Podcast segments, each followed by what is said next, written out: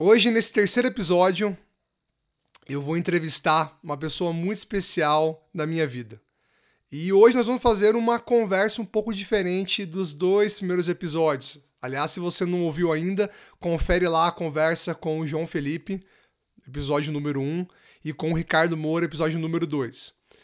Para quem está chegando agora, o objetivo desse podcast, desse projeto pessoal, é ajudar as pessoas no seu autodesenvolvimento, no seu autoconhecimento.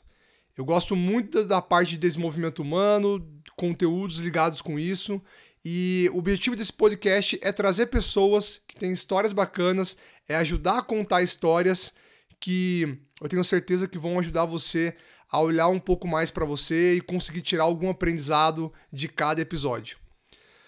Hoje vai ser um pouco diferente dos dois primeiros, porque a gente vai falar especificamente sobre a história dessa convidada e a minha história em cima da temática do mês de junho. Então, no dia 5 de junho é celebrado o Dia Mundial do Meio Ambiente.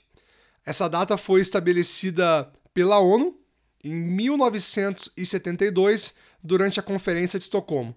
E o objetivo dessa data é conscientizar as pessoas, organizações da necessidade que nós temos e da responsabilidade de cuidar do meio ambiente devido aos impactos que nós temos no mundo que a gente vive. Então, queria apresentar para vocês Flávia Saldanha, tudo bem? Oi, tudo bem, você? Tudo certo também.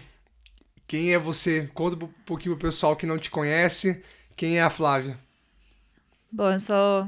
Meu nome é Flávia, tenho 29 anos, sou psicóloga e me interesso por esse assunto de sustentabilidade vai fazer acho que uns três anos.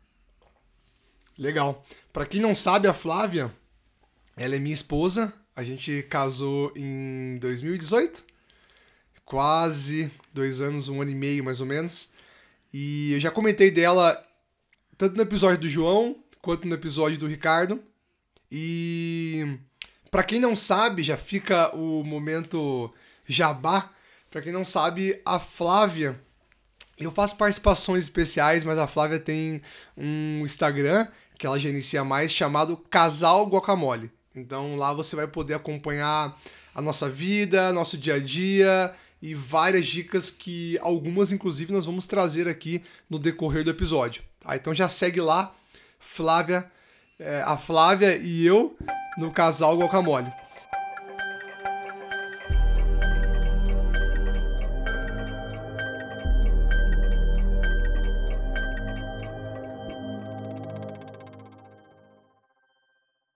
Para a gente começar, acho que a falar sobre esse tema, né? Isso está muito ligado com. A Flávia falou há três anos, isso está muito ligado com o processo que a gente é, começou a se preocupar com relação a direitos animais, saúde, meio ambiente. Foi quando a gente entrou num processo de virar vegetariano, é, se preocupar mais com os alimentos que a gente consome e chegar no momento que nós estamos agora. Então, antes de a gente falar tudo isso, vou voltar um pouquinho para a gente falar da primeira vez, Flávia, que você tentou. É, que você começou, não é tentar, na verdade, que você começou a se preocupar com isso, que foi em 2010, 2011, certo? Conta um pouquinho sobre isso.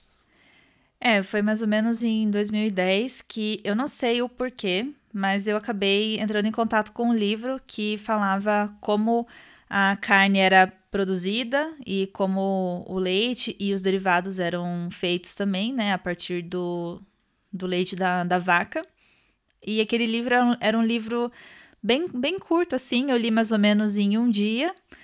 E eu, é, quando eu li, eu fiquei bem, bastante chocada, bastante mexida com, com aquilo. E eu, e eu, sei lá, por um momento decidi não fazer parte mais, né, não, não compactuar com isso. E então, esse foi o meu, meu primeiro despertar, digamos assim, pro, pro veganismo. Mas em 2010 não era como é hoje. Hoje é muito mais fácil você ser vegano, é muito mais, muito mais fácil você encontrar produtos né, que não tenham nada de origem animal. E naquela época eu fiquei mais ou menos, é, foi acho que um ano sem comer nenhum tipo de carne. Legal. E aí você foi até 2011 sem comer carne e qual, qual foi o motivo, digamos que é, a gente até estava falando sobre isso antes de gravar é, é, com relação a, a esse processo que você aí voltou a comer carne, né? Então como é que foi essa história? Ah, é por um descuido, assim, por, por uma falta de, de informação, eu acabei comendo uma, uma pizza, alguma coisa assim, que ia carne, e depois disso eu meio que desanimei, assim, era aquela, todo aquele espanto que eu fiquei quando eu, eu li o livro passou, e depois já me, me acomodei e voltei a comer sem, sem nem pensar, assim, foi meio que eu tentando esquecer é, aquilo que eu tinha lido, porque né? Afinal de contas, o gosto da carne é bom, né? É, o, o, é interessante essa história de. sobre cair no, numa rotina e talvez você volt, é, parar de pensar no que te conscientizou, porque aí voltando um pouco mais para o momento atual, é, 2017 foi quando a gente assistiu. Qual foi o primeiro documentário Netflix?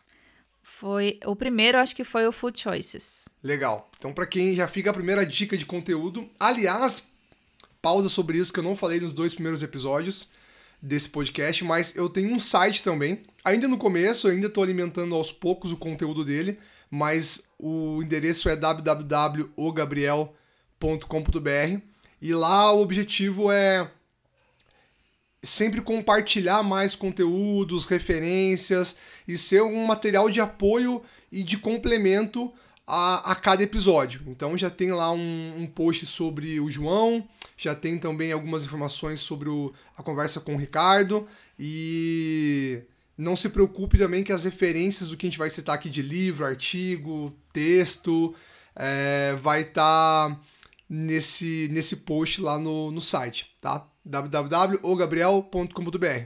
E aí, voltando então, Fury Choices, para quem ainda não assistiu, a gente recomenda. Foi o primeiro episódio. Desculpa, foi o primeiro documentário que a gente viu sobre isso. E falando um pouco da minha história, inclusive, é, nesse, nesse primeiro momento que a Flávia foi.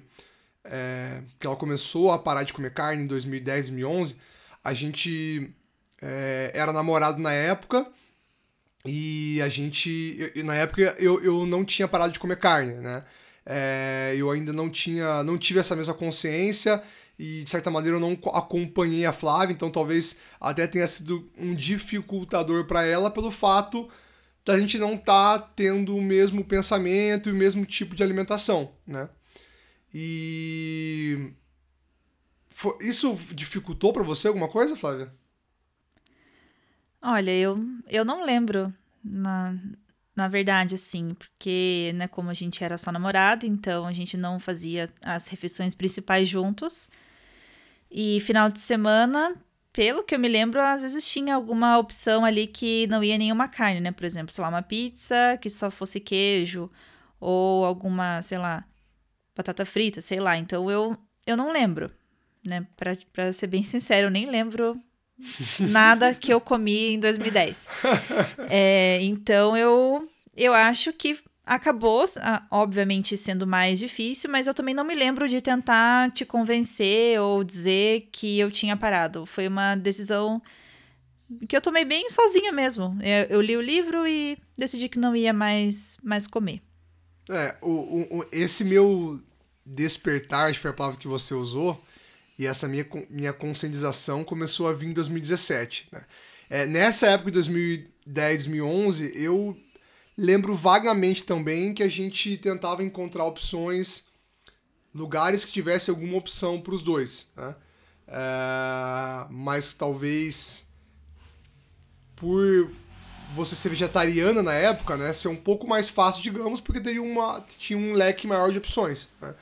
E, e aí em 2017, quando a gente, voltando agora à história, quando a gente viu esse Fury Choices, é, eu lembro que foi um negócio que me marcou muito, porque é, eu já imaginava um pouco do, do que, que era é, toda essa indústria, né, com relação à criação é, de gado, de animais como um todo para abate, e, e enfim, cultivo, né, digamos assim, de outros alimentos de origem animal. É, acho que não é a palavra mais correta cultivo, mas. É, e eu evitava na época ver esse docu esses documentários. Inclusive tem um bem famoso que já é bem antigo, que é o, o A Carne é Fraca.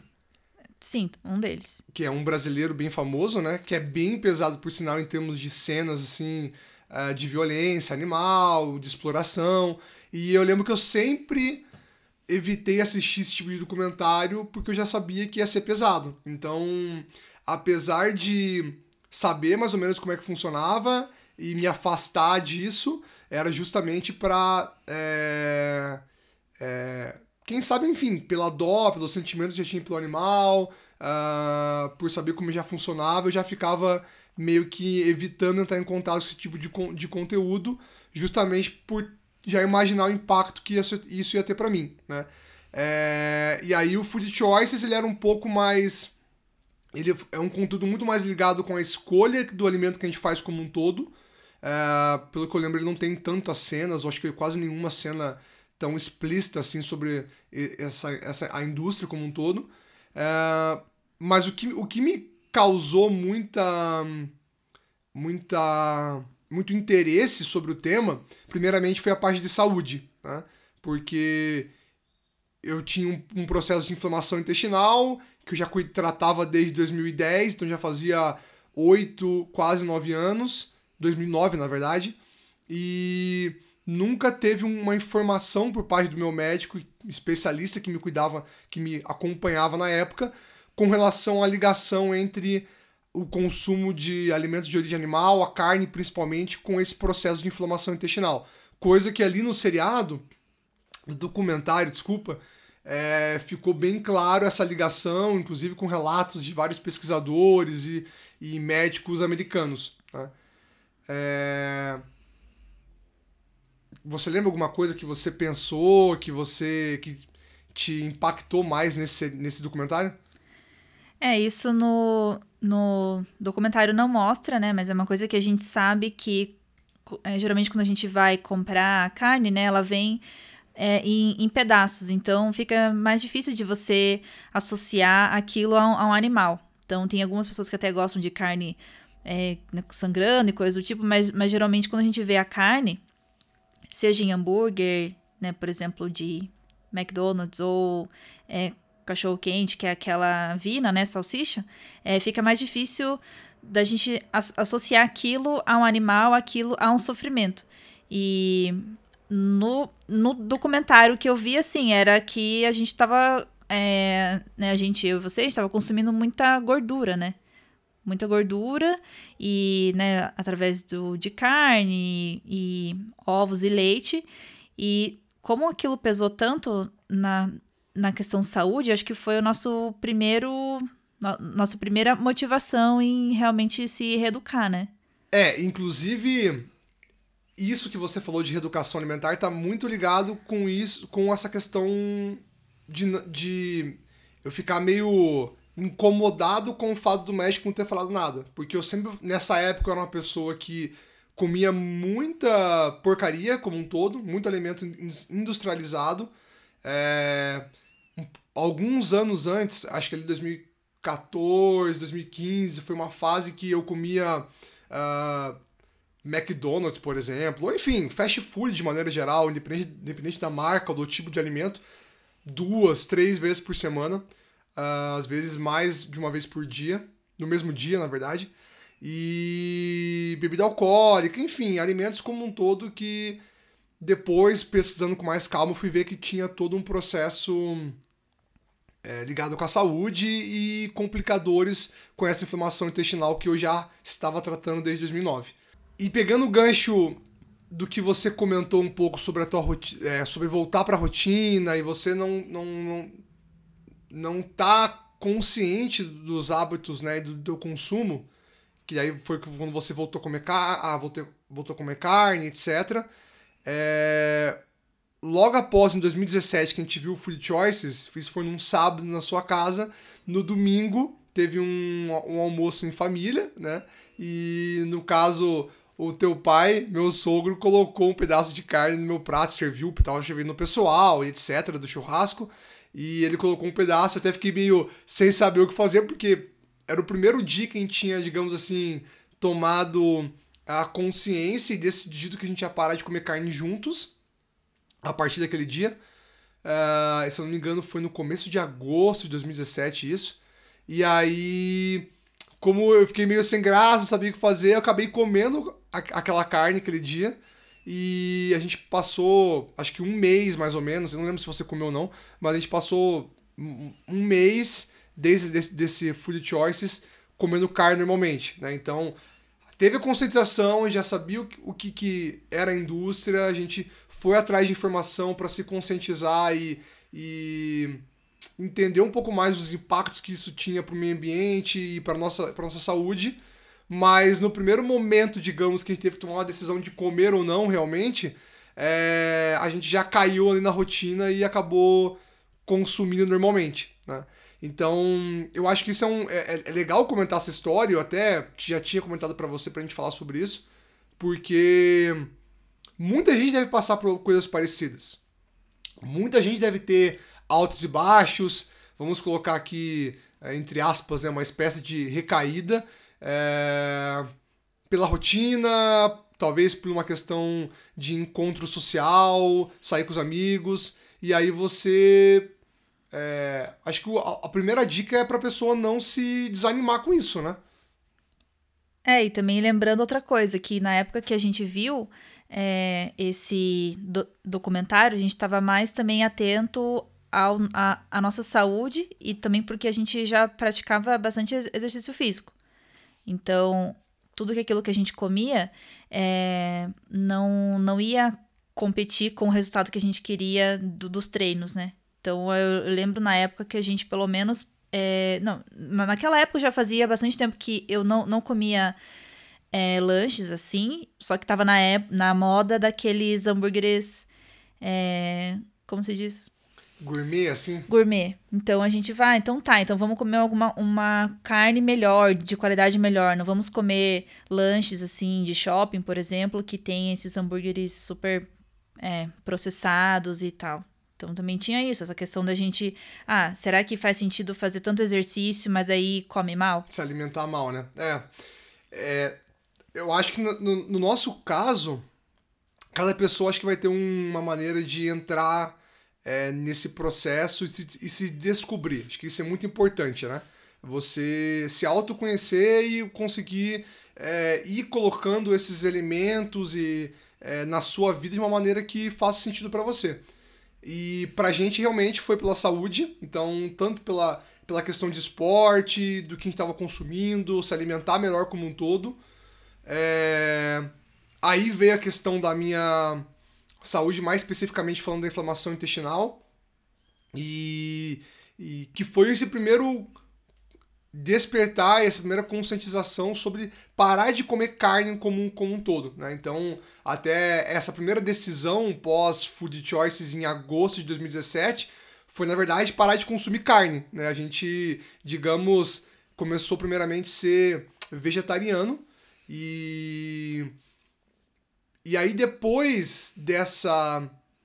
Que a gente assistiu, né? Então, documentário, teve essa história que a gente comeu carne no dia seguinte, a gente consumiu, continuou consumindo naturalmente produtos, carne e etc. de animais durante esse, esse mês de agosto. Aí assistiu um segundo documentário, depois de um mês mais ou menos, que eu acho que foi o. What the Health. What the Health, né? Uhum. Que foi também no Netflix, também fica a segunda dica de, de conteúdo para vocês assistirem. É, esse eu acho que ele tem um pouco mais de imagem sobre a indústria, porque é, ele trabalha muito é, a questão da maneira como a indústria se relaciona com instituições, instituições de saúde. Então, por exemplo, a Associação Americana de Cardiologia ou de Diabetes. E ele começa aí atrás justamente para entender, entrevistar médicos, especialistas, esses diretores e administradores dessas, dessas instituições americanas, é, para entender por que, que às vezes um, um, a ligação, na verdade, entre um alimento de origem animal com essas doenças é, diabetes, doenças ligadas com questão cardiovascular, que as pessoas acabavam não falando, sendo que tinham vários estudos sobre isso. Né? E é até muito interessante porque ele faz um, um link bem bem pesado, né, uma conexão bem pesada sobre como essa indústria do leite, do ovo, da carne, americana no caso, acabava patrocinando com dinheiro essas instituições, é, digamos assim, que deveria cuidar dos pacientes, né, orientar melhor o cidadão. Então, foi um segundo conteúdo que trouxe mais é, trouxe mais interesse pra gente, ainda muito ligado com saúde, pelo que eu lembro. É, também teve vários, é, vários temas e estudos apresentados no documentário conectado com inflamação intestinal, inflamação no corpo como um todo e o consumo de carne. E ali eu lembro que foi quando a gente falou, não, vamos parar, vamos parar agora de vez.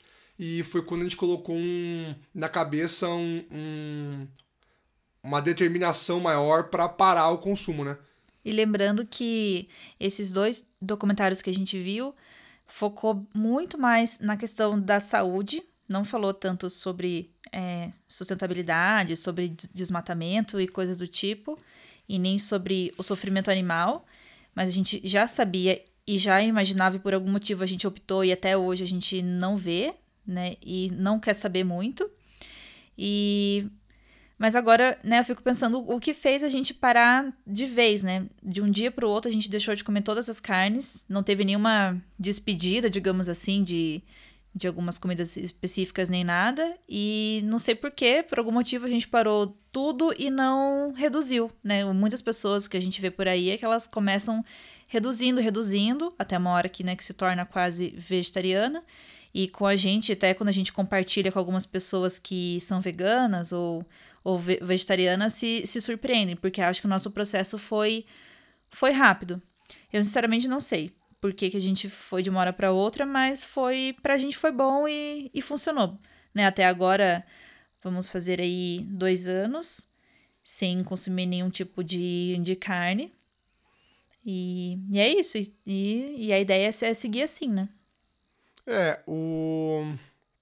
Isso que você falou sobre sobre a questão de os, os seriados impactarem mais na questão de saúde, é, eles tinham alguns conteúdos sobre a indústria como um todo, a exploração animal, mas ainda assim, como a gente falou, bem leve a questão de imagem. Acho que não, realmente não é esse o foco da, das pessoas que produziram, né? Mas assim, para quem talvez quer consumir algum tipo de conteúdo mais ligado com a questão do impacto no meio ambiente, também com relação à a, a, exploração animal, direito, direito dos animais. Tem o Cowspiracy, que também é do Netflix, tá no Netflix, que é bem bom. A gente ainda não, não chegou a ver, mas é um, é um comentário muito bem falado. Uh, qual que é o outro que você fala do. O Dominion também, eu acho que ele tem no, no YouTube. Ele é um dos mais novos e, e também né, é, é muito bem feito, bem produzido e a qualidade também é bem boa. É, e. Então já fica de dica pro pessoal também assistir. É... Pra mim, assim, com relação ao que você falou de parar de comer carne como um todo, né? É porque não só a carne vermelha, por exemplo, tem ligações com impactos negativos na saúde. Né? Então, a carne é, de frango, porco, é, peixe também são é, alimentos que têm, digamos, um impacto negativo, né? pelo, que, pelo, pelo que a gente viu nesses, nesses documentários e depois pesquisando mais. Então, isso também é bacana comentar, porque a gente foi buscar mais conteúdo para se educar sobre isso e tomar nossa decisão. Mas como a gente já tinha essa, essa ciência, né, que existia todo o sofrimento animal e etc., começou a vir, e aí volto esse processo, acho que, acho que de autoconhecimento, começou lá atrás com o esporte, a gente. É, práticas para a gente se conhecer melhor, é, a questão de alimentação. E aí foi quando a gente começou também a olhar do ponto de vista animal, né, o direito do animal e também dos impactos que tudo isso causava no meio ambiente. Né? Então foi um negócio aos poucos que a gente foi consumindo mais conteúdo e aprendendo sobre é, para cada vez for, é, reforçar mais a nossa, a, nossa a nossa tomada de decisão.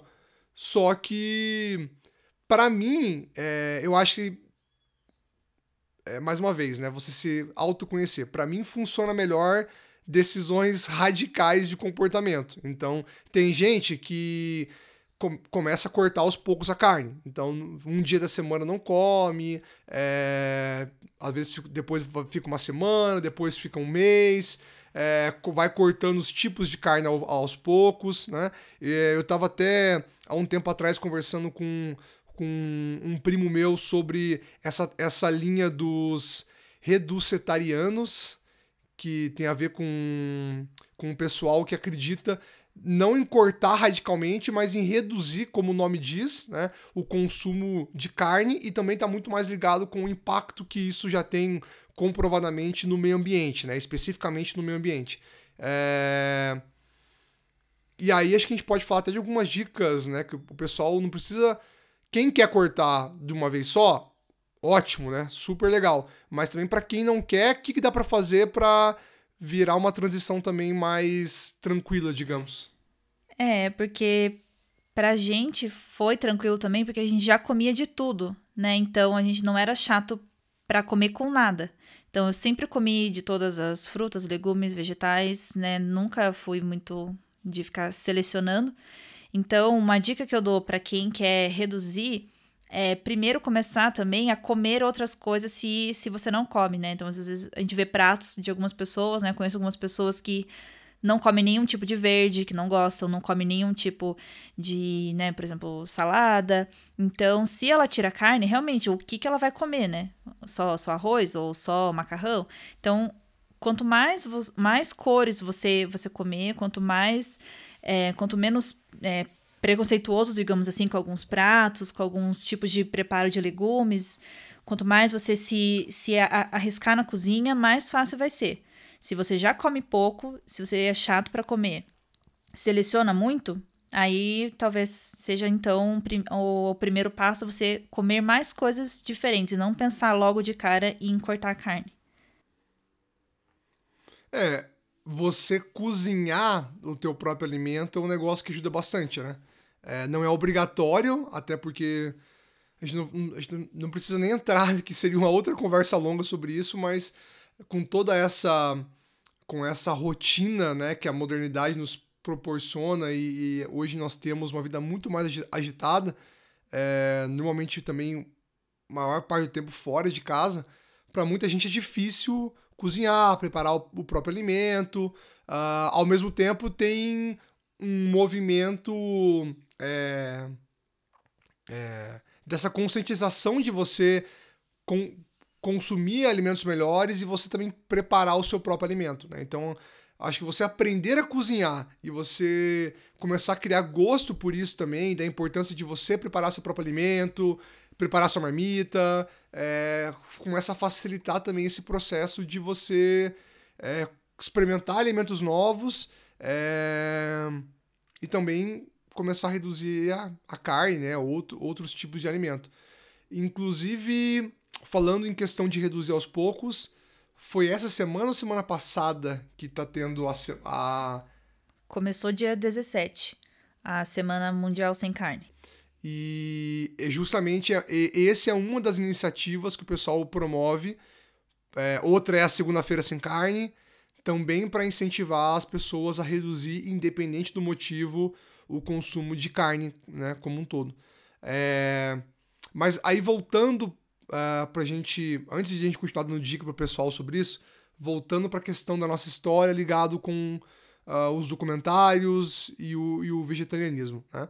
Então, se eu não me engano, em dezembro, mais ou menos, então de agosto para dezembro, um pouco menos de ali de seis, cinco, seis meses, a gente é, teve a decisão não lembro agora qual foi o gatilho que, que despertou isso, mas a gente teve a decisão de parar todo, é, de consumir qualquer alimento é, de origem animal. Né? Então, leite, é, ovos, enfim, qualquer alimento de origem animal. Que, se a gente fosse falar no termo que o pessoal normalmente mais usa, poderia ser o veganismo, né? Mas, ao mesmo tempo, talvez seria um termo mais apropriado que o pessoal chama de vegetarianismo vegetariano estrito. Isso. Né? Tem mais a ver com a alimentação mais estrita e não com o consumo de produtos como um todo, apesar que hoje a gente também tem. Hoje não, faz um tempo, né? A gente tem criado esse, essa, esse hábito de tentar, para qualquer tipo de produto, reduzir é, o consumo quando está ligado com uma origem animal. Né? É, ou que um, animal, digamos, foi explorado durante o processo de produção.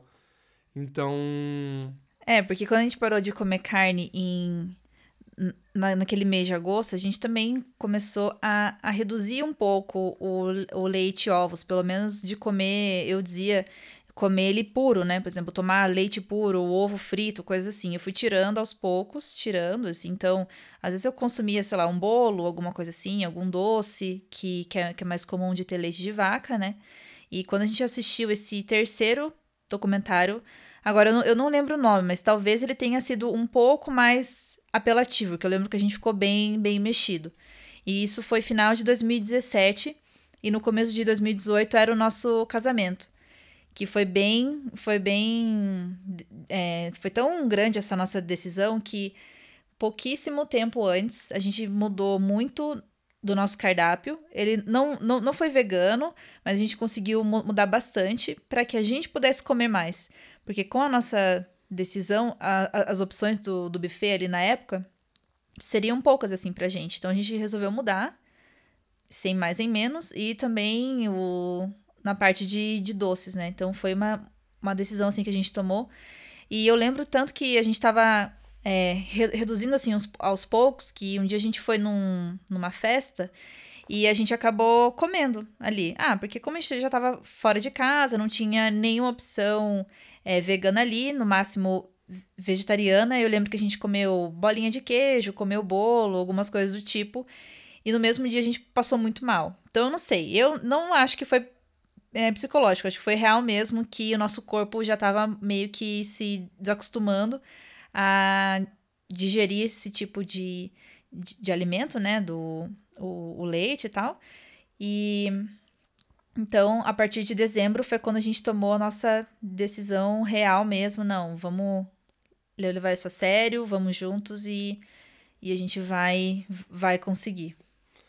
É, o, eu, não, eu não lembro também o nome, mas eu não sei se foi esse. Mas tem um documentário também que assistiu bem bom, que, o, que é o Food Matters, que também tem no Netflix. É, e é um documentário que a gente viu que eu não lembro se foi esse ou não, mas enfim, também foi um documentário que agregou bastante pra gente nesse processo.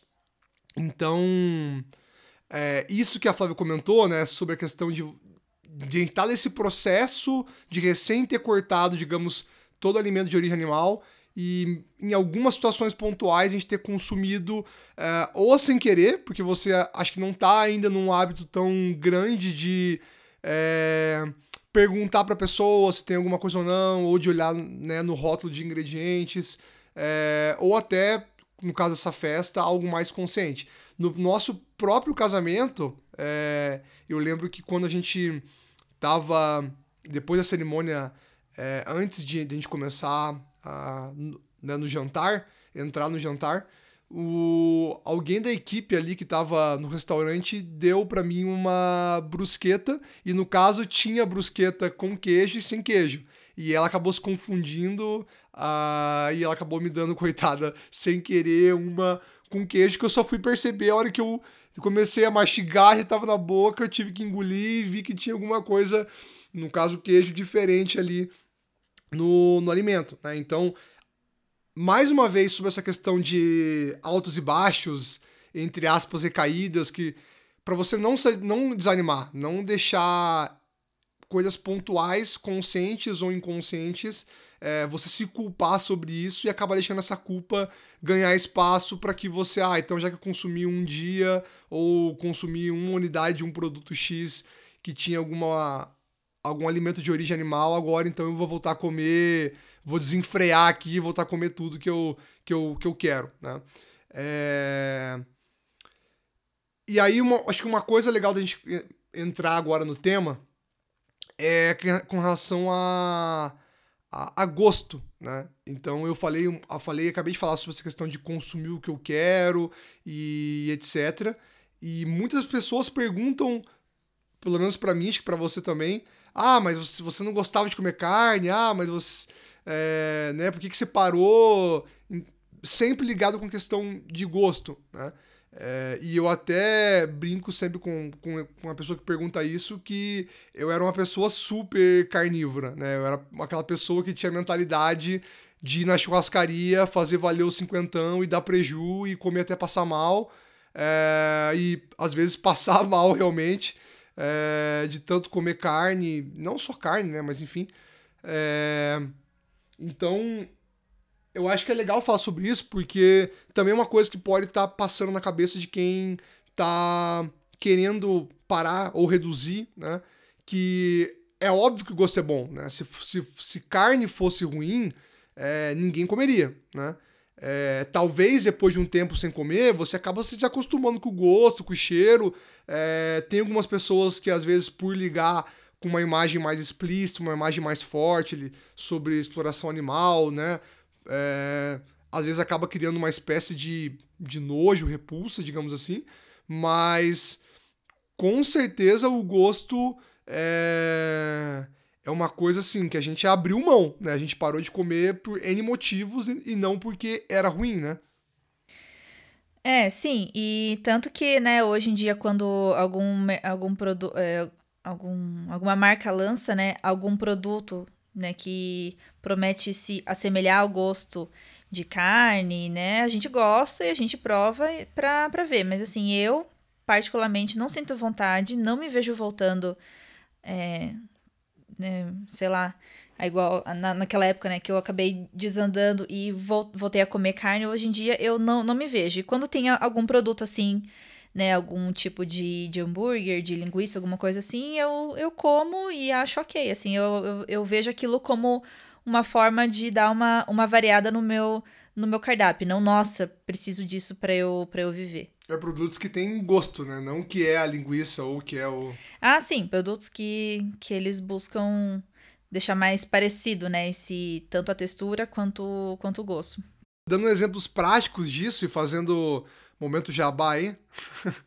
é, tem o Futuro Burger, que na data que esse episódio está sendo publicado, é, ele foi recém-lançado no Brasil, assim, digamos, aberto, né, pro, pro, comercialmente falando para o público, é, que é um hambúrguer brasileiro, né, produzindo aqui no nosso país, que de origem à base de plantas, que tem como objetivo é, se aproximar tanto gosto, aroma, textura com um hambúrguer de carne. Né? É, tem um Impossible Food, se eu não me engano, que inclusive acho que foi um dos primeiros hambúrgueres lá nos Estados Unidos que começou a tentar buscar é, e ter um produto, digamos, industrializado, né? É, bem próximo do, de origem de, com plantas, bem próximo, simulando, digamos assim, né, o gosto, se aproximando da textura é, do hambúrguer de carne. E tem pessoas que são vegetarianos, veganos, que acham isso um pouco estranho e até contraditório. Tem pessoas que não gostam, é, é, são pensamentos diferentes, né? E eu acho que todos são pensamentos válidos. Mas, assim como a Flávia, eu também concordo que isso é ótimo do ponto de vista. É, para o veganismo como, como um todo, contribui bastante, porque acaba ajudando pessoas é, a conhecerem mais esse lado, né? Que é, é possível sim comer bons produtos saudáveis é, e com um gosto bom, né? Que você pode deixar de comer carne ou um produto de origem animal é, e não abrir mão do seu paladar. E, e também é bom para dar uma opção, né? Para quem às vezes está parando e sente falta. Então acho que acaba contribuindo, né? É, e também lembrando que não é porque você vai em, algum restaurante, pizzaria, sei lá, que tem uma opção vegana que menos animais estão sofrendo por causa disso. Né? O, o, que, o que vai fazer os, os animais pararem de sofrer é quando muito mais pessoas, né? Então tem essa, essa discussão também assim, mas a forma como eu vejo é se tem uma. Quanto mais opção tiver, quanto mais produto sair é, melhor, né? Como eu falei, na época lá em 2010 não era tão, tão famoso assim. Você não via tanta coisa sem, sem leite. Hoje, né, também com, com o crescimento das, Não sei como se diz isso, dos índices de alergia, talvez, né? Tem muitas pessoas que falam que são é, intolerantes à, à lactose. Hoje em dia a gente vê que tem, que tem muito mais, tem muito mais produtos, muito mais opção. Então é muito, é muito fácil mesmo de você conseguir se, se alimentar e bem e sem carne. E também é, lembrando também uma coisa que, que é importante a gente falar, que esses hambúrgueres e tal, a gente não tá querendo dizer que eles são saudáveis. Também, isso é importante. Eles só não são feitos de carne. E também que eles não, não geram lixo ou qualquer, ou qualquer outra coisa. Mas é, é, uma, é uma, uma coisa diferente para você comer e tal. Mas também não é uma coisa que a gente re recomenda que vocês comam sempre e, né, e se encham disso. É muito mais importante vocês se, se alimentarem de de plantas na planta mesmo, né? Não uma planta para ela, porque para ela virar, né, um hambúrguer daquela forma, você imagina, né, que ela passou por alguns processos ali mais pesados. É, o. É legal a questão de você consumir alimentos, digamos, encontrados na natureza, na sua forma natural, na sua essência, né? É... Porque também a gente está em Curitiba, né? Para quem não sabe, a gente está em Curitiba, capital do Paraná, é... que é uma cidade bem privilegiada, digamos assim, com opções é... veganas, vegetarianas, né? Eu, eu acho que o acesso, com certeza, desde 2010, 2011, está muito maior no mundo como um todo, não só aqui em Curitiba, mas ainda isso é um relato, às vezes, frequente no Instagram para Flávia, que a pessoa mora numa cidade interior, que não tem opção, que não consegue às vezes encontrar tofu, que é um negócio, digamos, mais simples. Ou uma maionese vegana. Exato. E, e aí entra primeiro a importância de você aprender a cozinhar, né? porque hoje com a internet, hoje e alguns anos, alguns anos já, com a internet a gente tem muito conteúdo é, de graça, pago para todos os gostos, é, com pessoas produzindo receitas é, fáceis e também complexas, receitas muito boas para você preparar uma maionese vegana, um tofu na sua própria casa. Né? Vamos entrar agora um pouco sobre a questão de diminuir o impacto, o nosso impacto né, o, é, no meio ambiente. Então a gente já causou um estrago gigantesco, agora eu acho que é uma questão de tentar diminuir esses, esses novos estragos, né? Diminuir um pouco, tentar diminuir um pouco a consequência que a gente vai colher lá na frente. A Flávia ela, como eu já falei, ela dá muita dica sobre isso no, no Instagram. A gente tentou fazer um compilado né, de, algum, de, alguns, de alguns, algumas dicas práticas. E hoje, até falando um pouco da nossa. E aí você pode complementar, falando hoje um pouco da nossa rotina, né? Então, a. a e eu trabalho, né, fora é, de casa, digamos assim, um pouco mais do, do que o horário comercial. E então eu acabo levando é, marmita pro trabalho e consumindo, de, uh, me alimentando no almoço e outras refeições fora de casa. Vamos falar um pouquinho sobre isso. E a Flávia hoje, como está um, mais tempo em casa do que eu, ela é, também testa muita coisa. É, na verdade, tudo que ela vai falar aqui a gente já testou e, e, e tem colocado em prática para vocês. Bom, então a primeira dica que eu dou, que na minha opinião é muito simples, é muito prática, você vai é, economizar dinheiro, tempo, tudo, muito mais, é a pessoa sempre ter uma garrafa de água junto com ela. Então, assim, é, se você. Ah, mas eu comprei uma da marca X ontem, então eu vou usar ela. Tudo bem, né? Ela, ela tem ali um limite né, de uso, mas a ideia é você comprar uma garrafa de boa qualidade. Pode ser de vidro ou de inox também, que daí você pode colocar né, bebidas, uma térmica, né, que você pode colocar bebidas quentes ou, ou frias, e é você sempre andar com ela. Então você você passa por uma banca, passa por algum evento que tenha copo plástico, alguma coisa, você recusar esse esse copo, porque assim, pelo tanto de garrafas que a gente vê no no oceano hoje, em lojas, em mercado, as pessoas ainda, ainda têm esse costume, né? De tomar aquela aguinha, vai em, em restaurante e tal. Então, a, a primeira dica que eu dou para alguém que quer começar a reduzir o lixo, quer poluir menos o planeta, é ela ter uma garrafa só dela, assim.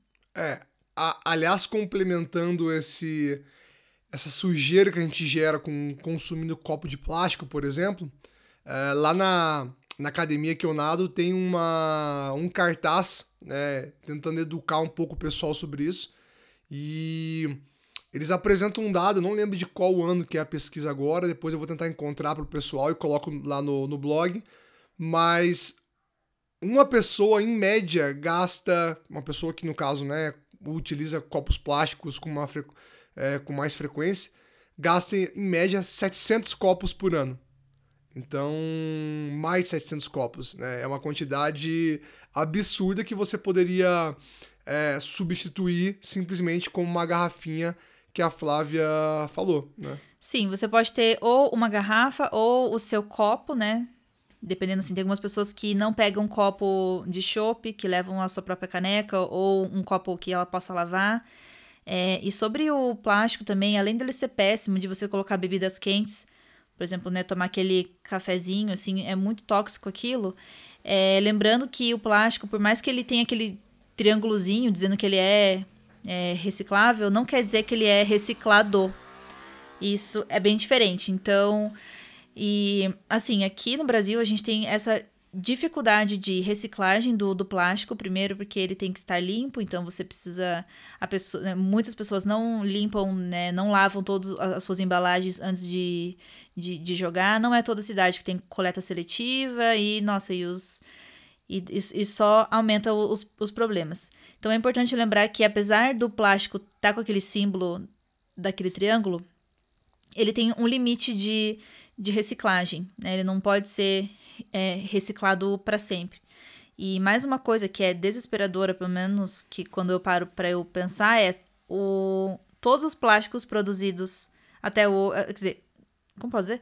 Uh, o primeiro plástico produzido existe até hoje primeiro plástico na vida na vida mundo, né? na terra de todas as casas então né de uma pessoa que é, usou sei lá fralda né eu ainda quando era criança usava ainda algumas de pano mas a maioria né de do, dos bebês que a gente que nascem aí há uns 15 anos digamos só usaram fralda né, de plástico e essas fraldas ainda existem em algum lugar do mundo e ainda estão poluindo alguma terra é, algum, algum animal, né? Acaba comendo isso, os mares, enfim. Então, é, essa questão do, do plástico é uma coisa desesperadora e, na, na minha opinião, é, é uma questão assim que a gente tem que sempre pensar para melhorar. É, o, o, falando do que você inclusive nessa mesma pesquisa lá da academia, né, que eles mostram, eles comentam também que justamente o, o, copo, fora ele não ter toda a dificuldade, o copo plástico, né? E outros plásticos de maneira geral, fora ter toda essa dificuldade e, e esses pré-requisitos para ser reciclado, é, ele tem ainda um valor bem baixo é, durante o processo de reciclagem. Diferente, por exemplo, é, do alumínio, da latinha, que acaba tendo. Para quem coleta e trabalha com esse tipo de material na reciclagem, acaba tendo um valor é, no, no quilo, né? é maior, né? Então também acaba mais uma vez desmotivando, digamos, as pessoas, empresas que participam do processo de reciclagem. É, e também há alguns anos, né, quando os jovens, né, as, as pessoas se reuniam para ir em, em, bares, né, e tudo mais, o que, que a gente via mais? É, cada um com um copinho de vidro, aquele famoso copinho de bar. Copo americano. É, e com, com aquelas garrafas de um litro que elas eram retornáveis. E, né, se a, se a pessoa também quisesse, ou dependendo de uma outra marca, ou, ou também tinha é, refrigerante em vidro e muita lata. Hoje em dia, né, quando a gente vai aqui em alguns lugares famosos de Curitiba, barzinhos, é, a quantidade de copo, né, o copo de, de 500 ml, né, mais ou menos, que é o que usam para chopp, e se uma pessoa, né, fica ali quatro horas, não sei quantos chopps tomam, dois, três, não sei, né, depende de cada pessoa, e, e isso mudou muito. Então, o, o, o, plástico veio assim para facilitar, né? E tem em muitas áreas que, que, que, ele é importante, que ele é necessário, né? Por exemplo, hospitais, digamos. Mas assim, nessa área de, de alimentação, né? A gente vê que o desperdício é muito grande, né? E as pessoas também é, acabam, né? tantas pessoas quanto os, os donos né, de barzinhos, por exemplo, investem em, em copo plástico, porque é barato, né? Então você compra, a pessoa enche ali o copo, não não corre risco dela dela quebrar, se ela roubar para ele não, não faz diferença nenhuma. Não precisa limpar, lavar, digamos. É, né? então já, já poupa esse serviço. Então, gente, tudo que tudo que é vidro é muito mais é muito, como posso dizer, mais sustentável, né? Porque a água ela, ela se, se renova, né? Você pode lavar ali com água de torneira e, e, a água se, se renova. Agora, o plástico não. O plástico ele vai ficar ali, vai ficar dentro de um, de um saco preto, né? Depois, quando forem jogar em algum lugar, e vai ficar ali para sempre e nunca mais vai ser reutilizado aquele copo. É, é importante as pessoas pensarem que não. A gente ouviu isso recentemente num evento do pessoal do Terraço Verde aqui de Curitiba que não existe jogar lá fora, né? Ou jogar em algum lugar. O lixo, ele não sai do planeta ou ele... É, é, ele não some, né? Ele, como a Flávia falou, então, o primeiro plástico produzido existe até hoje na Terra e ele realmente está em algum lugar porque ele está aqui. Ele não tem para onde ir, pelo menos por enquanto, e a gente acaba achando que não existe esse problema ou ignorando ele pelo simples fato de a gente não ver o lixo, né? A gente não, não tá vendo o aterro ou aonde está sendo jogado esse lixo e acaba achando que, deduzindo por isso que ele não existe mais. Né? É, e aí, outra próxima dica, acho que também ligado com que você poderia falar, ligado ainda com embalagem, ligado com é, plástico, é a questão de compras a granel, né? É, sim. Bom, o que, que a gente faz? É, hoje em dia, nas nossas idas ao, ao mercado, geralmente a gente compra alguns produtos que não vendem na feira. Por exemplo, sei lá, é, azeite, algum molho de tomate pronto, alguma coisa assim. A gente opta pelo, pela, é, pelo vidro, pela embalagem de vidro. E aí, a gente pode reutilizar esse pote de vidro em lojas a, a, granel. Aqui em Curitiba tem muito, né? Eu acho que em outras cidades também, né? Eu imagino. Então a gente usa esse mesmo pote para a gente chegar lá e comprar, por exemplo, é, lentilha, amendoim, é, algum tipo de farinha, algum tipo de açúcar, alguma coisa, usando esse mesmo pote. Então, isso a gente deixa de usar ali um saco plástico. Então, é uma coisa bem simples algumas para as pessoas que andam de ônibus ou andam muito tempo, né, a pé, não precisa ficar carregando um pote de vidro. Você pode reutilizar, por exemplo, um pote de plástico que você já tem em casa. Por exemplo, um pote de, de, de sorvete, alguma coisa assim. A gente usa o vidro porque, além dele conservar melhor, é, não é muito um, um problema a gente andar com ele por, por períodos mais curtos. E um, uma outra coisa também, falando de, de, de descartáveis, é o canudo, né? Hoje em dia a gente vê, né, que alguns lugares estão proibindo o, o, o canudinho e tal. Aqui em Curitiba não se vê tanto, né, a gente tomar, por exemplo, água de coco. Mas no mais, por que precisa de, de canudo, né? Para tomar alguma coisa que você, você pode limpar a lata ou limpa o, o copo e toma, né? O canudo é totalmente dispensável, né? E se for daí o caso de você querer tomar uma água de coco no coco, né? Que é mais difícil você tomar sem canudo, quem sabe utilizar então é, ou adquirir um, um canudo de inox ou até mesmo de plástico, caso você já, já tenha em casa. Acho que o mais importante de tudo é você usar o que já tem em casa e não você comprar. Você não precisa de um kit para você gerar Ecológico. É. Você primeiro. Às vezes você vai, vai precisar, mas opte em usar o que você já tem. É, o, é legal a gente também lembrar que, no final das contas, o mercado e o comércio não para, né? Então, até mesmo é, nessa temática de sustentabilidade, veganismo e etc., existe um mercado e uma indústria por trás disso, né? Então, é bacana, é prático, mas você não necessariamente precisa de um copo retrátil de silicone para para evitar o copo plástico, né? Você pode, como a Flávia já deu, falou aqui várias vezes, usar uma garrafa, usar alguma coisa que você já tenha, né? É, que é ainda mais consciente do que ter que comprar um kit para isso, né? Sim. Bom, uma outra dica, então, é você fazer compras na feira. Sempre quando eu falar de compras, a gente já, já tá imaginando que você vai levar a sua eco bag, né? Que é você recusar também essas sacolas plásticas que também é, são, além de serem péssimas, né? Elas duram pouco, não são fortes, acabam rasgando, não são muito boas, então já ter ali uma, uma eco bag para você fazer as compras sem gerar esse lixo. Quando você compra na, na feira, se você tiver a chance de comprar em feiras orgânicas, melhor. Mas, se, mas qualquer feira que você for comprar, quando você compra algum alimento lá, é, você já está comprando uma, uma, algum produto que é da estação, basicamente. Quando você vai no mercado, você pode encontrar muitos tipos de frutas, e nas, e nas feiras não é bem assim. Por quê? Porque ali na feira, geralmente, eles é, vão vender os, os, produtos que estão que são da estação. Então acabam sendo. Uh, acabam utilizando menos agrotóxicos, o que também respeita mais a, a terra, sem falar que são também mais, é, mais saudáveis, né? Bom, existe também um negócio chamado que são as políticas dos 5 R's, que o primeiro é repensar, reduzir, não, o, o primeiro é repensar, o segundo reduzir, terceiro reaproveitar, quarto reciclar e cinco recusar. Então, quando a gente coloca esses 5 R's em em prática, é mais fácil a gente olhar para situações da vida que a gente vai ter algum tipo de consumo.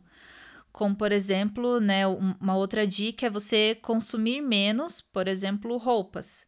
Né? As roupas também, é, hoje a gente vê que é o responsável né, por muita poluição gera muito lixo, né? A gente vê assim algumas histórias de empresas que acabam é, queimando o estoque porque não querem vender mais, mais barato. Então, por que não você começar a pensar em comprar roupas usadas, em pesquisar, né? Se, por exemplo, você quer uma, uma calça jeans, né? Que, nossa, usa muita água para ser feita, né? Já pesquisar uma, uma calça jeans que já tenha e não uma calça jeans nova né? A gente começar a pensar em tudo, porque você ser sustentável não é apenas, né, você lá tá, tá com a sua garrafa. Sim, também é, isso é alguma coisa, mas tem sempre algo maior que a gente pode pode fazer e é, pensar se a gente realmente precisa. Então, toda vez que você quer comprar algo, algum produto que está na moda, ou sei lá, isso pode ser roupa, é, decoração, qualquer coisa. Por que, que você quer isso? É porque você quer mesmo? É porque você precisa? Ou porque alguém está dizendo que você tem que ter? O... Esse negócio do consumo de roupa que a Flávia falou, né? Só pegando a questão de água, por exemplo, que ela citou que é gasto numa produção. Então, rapidamente, só para vocês terem uma, uma dimensão, né? Fica aí o exercício de imaginação para vocês. Uma camiseta de algodão, ela é estimado que ela durante seu processo produtivo, é gasto 2.700 litros de água. E aí você talvez fale assim, ah, pô, mas nem é muito isso, Gabriel, 2.700... O que, que é 2.700 litros de água, né? Então, bom, primeiro que é quase três piscinas de mil litros, aquelas piscininhas que você, muito provavelmente, quando criança já brincou, já viu uma. E só para você também fazer uma comparação, essas caixas d'água, né, que as casas que as casas têm, as residências, Normalmente elas têm ali algo entre 500 a 1000 litros de água. Tem caixas maiores, mas elas variam nesse tamanho. Então, também estamos falando que uma camiseta gasta praticamente três caixas d'água, é, numa média de mil litros, né? Uma caixa d'água dessa que, sei lá, aqui em casa, quando acaba a água da rua, nem sei dizer, a gente deve gastar o quê? Demorar uns três dias para acabar a caixa, quatro dias talvez. Então, é, é muita água. Talvez a gente não consegue pensar, mas se a gente começar a fazer um exercício, a gente começa a perceber a quantidade, a quantidade absurda que é gasto em algumas coisas pequenas, né? E sim, e outra coisa também que eu, que eu percebo, né, com essa questão de sustentabilidade, a gente tentar voltar a, a um tempo da época dos nossos avós, talvez, Por exemplo, o que está muito também alto é o, o absorvente de pano. Também tem o, o coletor menstrual, que também ficou super famoso, mas também tem essa questão do, do absorvente de pano, que quando surgiu o de, o de plástico, eu, eu imagino que na época tenha sido muito bom, né? Porque é muito simples, né? Você tira, joga fora, né? Só que, né, como o Gabriel falou, esse fora não existe mais. Então a gente acaba agora é, repensando como os nossos avós faziam e, e, e vendo como isso fazia muito mais sentido, né? Então para a pessoa que menstrua, eu dou a dica de usar um absorvente de pano. Eu dou dicas lá no, lá no Instagram de algumas marcas também e de como você como você lava. E é muito simples, você só lava, seca, no, no outro mês você usa de novo. É muito mais barato, muito mais saudável também, porque o, o, o algodão e o plástico ali são químicos, né? Que tá ali diretamente em contato ali com você. Então, é, também falando já nisso sobre a questão de, de higiene, a, a forma como a gente lava roupas aqui em casa também, né? Que é usando um sabão de coco, vinagre e bicarbonato de sódio. Com esses três itens você consegue limpar a sua casa inteira, deixar ela limpa e e é muito diferente do, do que a gente encontra em mercados, né? Que aqueles produtos com embalagens coloridas, com ingredientes super duvidosos que a gente não sabe o que é e que, que acabam indo para a água, né? Aqueles, aqueles produtos químicos. E, e também é uma forma mais simples e mais básica, né? imagino que antigamente, talvez, a limpeza da, da casa era feita de forma bem mais, bem mais simples, sem cada, cada produto específico para um canto da casa, né? É, o. Volta mais. A gente tem hoje um mercado muito orientado para o nosso conforto, né? E também comodidade. E aí você tem, por exemplo, é, produtos que são milagrosos e que você consegue limpar o rejunte do banheiro sem muito esforço é, físico, né?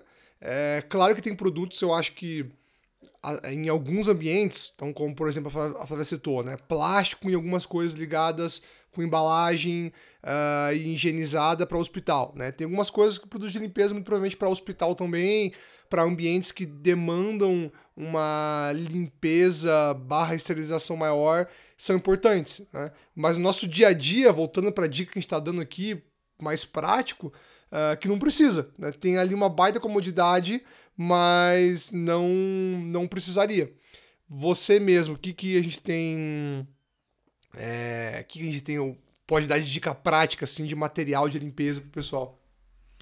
Bom, é, você pode, então, quando você consumir a laranja ou é, mexerica, você pode guardar essa casca num pote de vidro e cobre elas com vinagre. Espera mais ou menos umas duas semanas. Você vai ver que o vinagre vai mudar de cor. Você pode usar vinagre de álcool, por exemplo.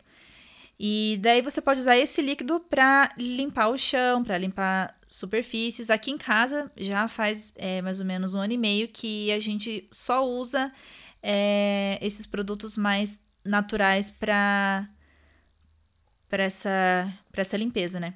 Outra dica também é no, no lugar do detergente e da, e da, da daquela esponja né, amarela e verde, é de você usar um sabão de coco, uma, uma barra, e uma bucha vegetal que limpa igual, não risca é, e faz a, a mesma função. Porque, né, uma, uma das coisas, inclusive, essa esponja é, amarela e verde, ela não é, é reciclável. Não faz sentido nenhum ela ser reciclada. Então, todas as que você já usou, né, estão por aí em algum lugar no mundo. E quando você usa a, a bucha, é, né, você, você vai usando, ela vai, vai ficando mais molinha e velhinha, e você pode enterrar ela em, em algum lugar, não sei, e ela vai voltar para a terra sem causar dano nenhum, sem intoxicar ninguém. E, e aquela sensação que a gente tem de usar uma esponja nova, né? Que é aquela sensação de, de adulto, de usar uma, de ter uma esponja nova para limpar, acontece da mesma forma com a bucha. A diferença é que você sabe que está é, fazendo o melhor para você. É, acho que até financeiramente falando, a bucha vale muito mais a pena, né? É... Claro que no mercado, e aí vem mais uma vez aí a questão de comodidade, a gente já viu, e a Flávia uma vez postou foto, eu acho, sobre isso no Instagram, bucha, um pedaço de bucha vegetal, eu acho que mais ou menos do tamanho dessas verde e amarela, é, numa embalagem plástica no supermercado. Mas você encontra na cidade, eu, muito mais fácil ainda no interior, é, buchas gigantescas é, sem, sem, vendidas sem nenhuma embalagem por um preço bem barato, né? É, sim, é que a bucha vegetal está muito ligada ainda a banho. Você pode usar tanto no banho, que também é bom, quanto para lavar louça. Então, você pode usar também a bucha para isso. E lembrando que muitas pessoas não sabem disso, acho que é até é importante falar aqui que a bucha vegetal se chama vegetal porque ela é uma planta. E muitas pessoas não sabem disso. Então, ela é uma planta de uma planta é, trepadeira e ela dá mais ou menos como se fosse uma, uma abobrinha, talvez, umas cinco vezes maior, tipo que uma, que uma abobrinha, eu acho. Algumas espécies, algumas é, as pessoas comem, acho que são cinco ou seis espécies, e daí ela então tem esse fruto, que daí é a bucha, e ela vai secando, ela passa por um processo que a pessoa tem que cortar a casca e lavar, e daí ela é vendida pra gente. Então, a bucha vegetal é uma planta, por isso que ela não causa nenhum mal. E caso algum animal coma, ou caso ela pare na terra, por exemplo, ela não. Ela desaparece, é, sem vestígios. Por isso, como você falou, ela pode, ela pode e deve ser compostada, né? Por isso que ela pode voltar para a terra. Isso, por isso mesmo que ela desaparece. É... Aproveitando que a gente falou de compostagem, então a gente tem uma facilidade porque a gente tem um quintal aqui em casa.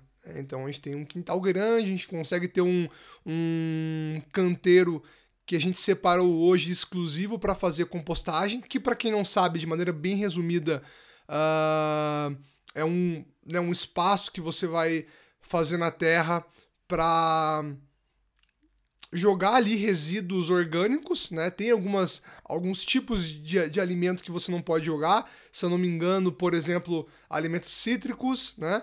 É, comidas temperadas, comidas carnes, temperadas, carnes. E também cocô de cachorro não pode. Mas acho que de maneira geral, casca, bagaço, uh, resto de fruta, legume, sem tempero, obviamente. Você pode jogar semente, né? Você pode jogar normalmente. E aí, a gente não vai dar dica explicar como é que faz, porque você também pode encontrar isso fácil na internet. E para quem não tem um terreno, ah, mora em apartamento, ou mora numa casa inteira concretada, digamos, o piso, você tem opções. Bom, primeiro você tem a opção de você comprar um. Não sei o nome agora, uma compo... é composteira, né? Composteira doméstica. Você pode comprar então uma composteira doméstica, tem várias marcas no mercado que você pode comprar online e vai receber em casa pelo correio, caso na tua cidade não tenha uma loja. É... E eles já vendem essa composteira num kit com a, os elementos, né? Que eu acho que basicamente é terra, minhoca. Ah, e serragem. E serragem. E né? você pode fazer com sem minhoca também, caso a pessoa não, não goste ou não queira mexer com minhoca. Exatamente. E é, não se preocupe, porque esteja na terra, ou obviamente que na terra, a gente não tá falando para você jogar na tua grama, né? Então você vai é, enterrar esse alimento com terra e com folha seca ou com. É, serragem. Com serragem, né? Folhas de árvores, etc. É, então não vai ficar fedendo, não vai atrair bicho. Mais uma vez, desde que seja bem coberto. E assim na sua casa também. Essas composteiras já são feitas para não ficar fedendo, né? É, e mais duas coisas também sobre questão do lixo que a gente joga, né? Então tem o lixo do banheiro, que a gente já, já pode falar, mas falando sobre é, compostagem, tem, digamos que você não tenha compostagem e no momento não quer investir uma. Num, né, quer dizer, digamos que não tenha composteira e não quer investir, hum, investir numa composteira doméstica.